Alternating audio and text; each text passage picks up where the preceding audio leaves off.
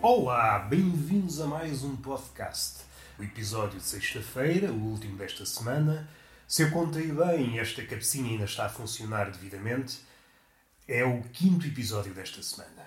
Farei a minha pausa normal, que é durante o fim de semana, onde eu posso esticar as banhas, receber mais conhecimento, quer dos livros, quer deste mundo que está a abarrotar de ciência e magia. E depois de digerido, trarei aqui ao podcast as minhas observações. Como seria de esperar, são mancas. Tudo o que eu trago aqui é manco. É uma beleza manca, é uma poesia manca, é um humor manco. De improviso, os habituês deste podcast Túnel de Vento, vou repetir.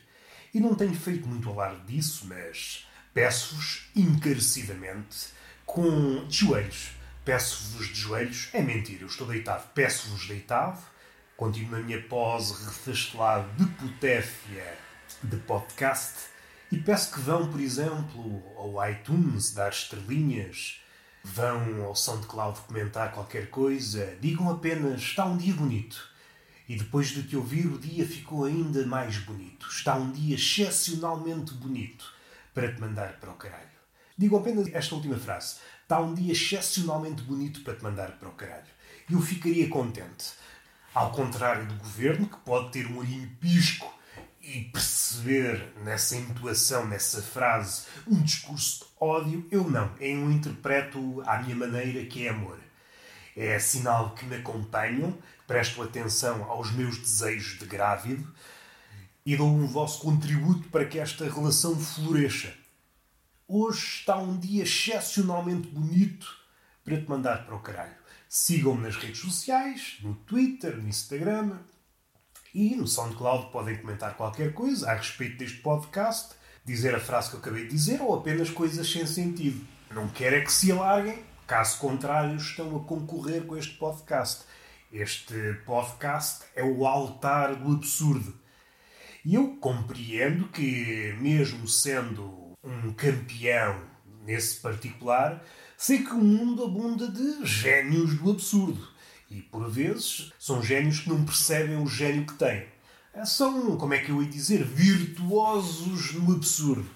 E há palhaços para todos os gostos. Vamos começar? Não vamos. Vamos continuar nesta lenga-lenga e a máquina está a trabalhar umas horas destas.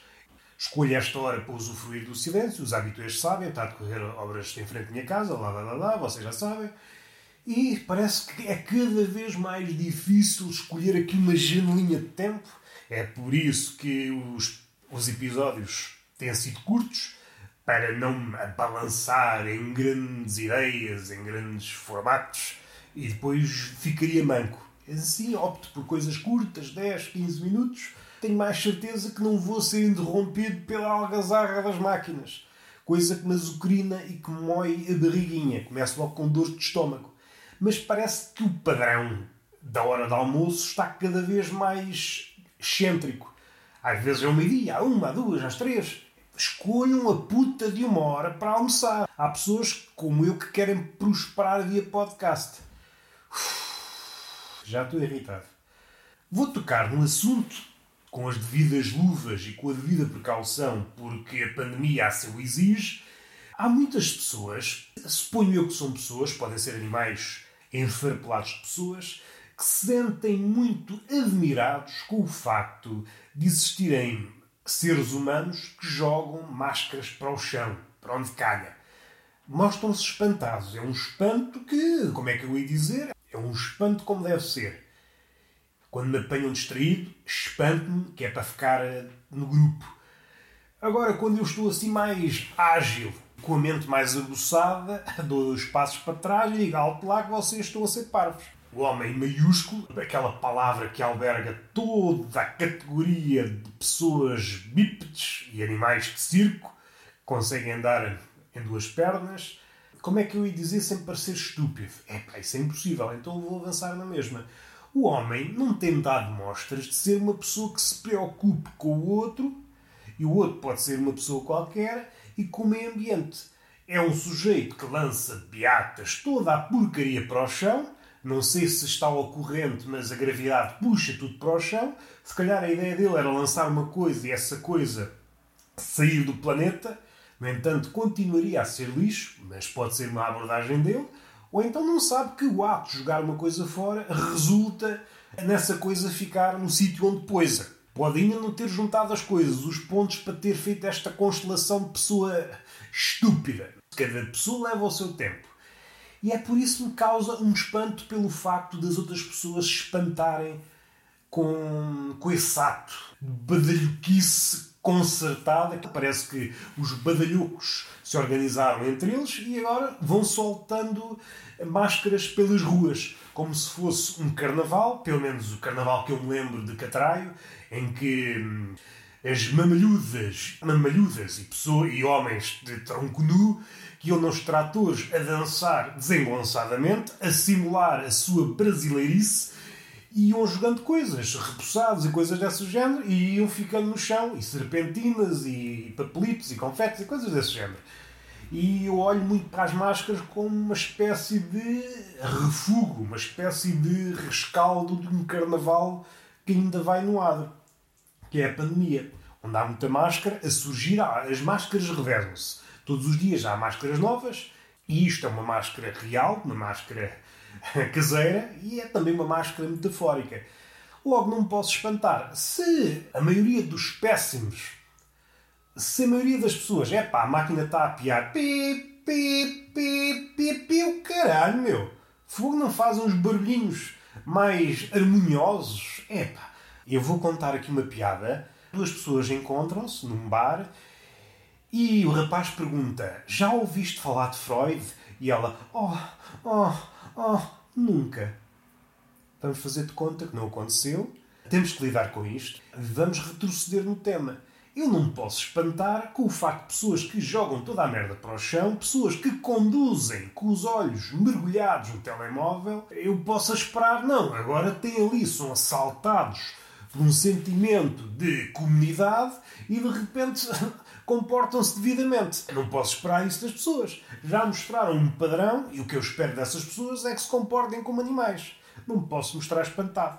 Aliás, eu mostrar-me espantado se, neste momento, não houvesse máscaras no chão. Dizia, epá, alguma coisa aconteceu com a humanidade. Deu-lhe assim uma... bateu com a cabecinha numa pedra e agora de repente é uma pessoa boa. E a pessoa boa, estou a falar, estou aqui numa abstração. Esta pessoa tem dentro dela todas as pessoas. É uma pessoa de Troia, cujo interior está cheio de pessoas. E a amnésia, de repente, é curada e essa pessoa que durante esse tempo foi boa torna-se aquilo que era antigamente, que é má. E podem dizer-me, um bocadinho a contragosto, que eu não gosto de respostas. Não gosto de respostas. Eu sou como aqueles os paladinos do politicamente correto. Ah, quer diálogo, quer diálogo. Assim que se diz qualquer coisa que eles não gostam, mandam-nos calar. E eu também sou assim. Gosto muito de algo, mas é se for para repetirem aquilo que eu digo. Para me massajarem um ego. E eu tenho ego pelo corpo todo. É dos pés à cabeça sou ego. Por isso já sabem, podem massajar à vontade. Voltando atrás, alguém poderia dizer: não aprendemos com a experiência. Nós estamos condenados à eterna burrice. E tu és burro porque ainda tens esta, essa ideia pueril na cabeça. O que falta aí é a gente que está sempre condenada a cometer os mesmos erros. E quanto mais experientes ficamos, por vezes, a cadência do erro aumenta. Ficamos convencidos de que estamos imunes ao erro. Não, já aprendi suficiente sobre determinada coisa. O erro não me alcança. E de repente é cometido por uma chuva de erros. Estou a falar muito metaforicamente. São metáforas, são metáforas, são metáforas um passo atrás, gingar a anca para dar algum movimento e para que ela não fique perra. Uma anca ferrugenta não é uma anca que nós queiramos levar para rituais de carnes. Não podemos estar num quarto, supondo que entramos pela via da amizade, pela via do consentimento. Não sejam ladrões, não entrem nus numa casa. Entram num quarto, está uma mulher nua e vocês dizem: Sou um assaltante, venho aqui para te roubar carinho fica mal, não vão por aí, não me espante. E essa pessoa, quando regressa a si, esquece que já foi boa e volta a ser má. Se uma bondade postiça. Pá, as máquinas não param, vamos ter que acabar. Mais um parênteses nesta coisa das máscaras.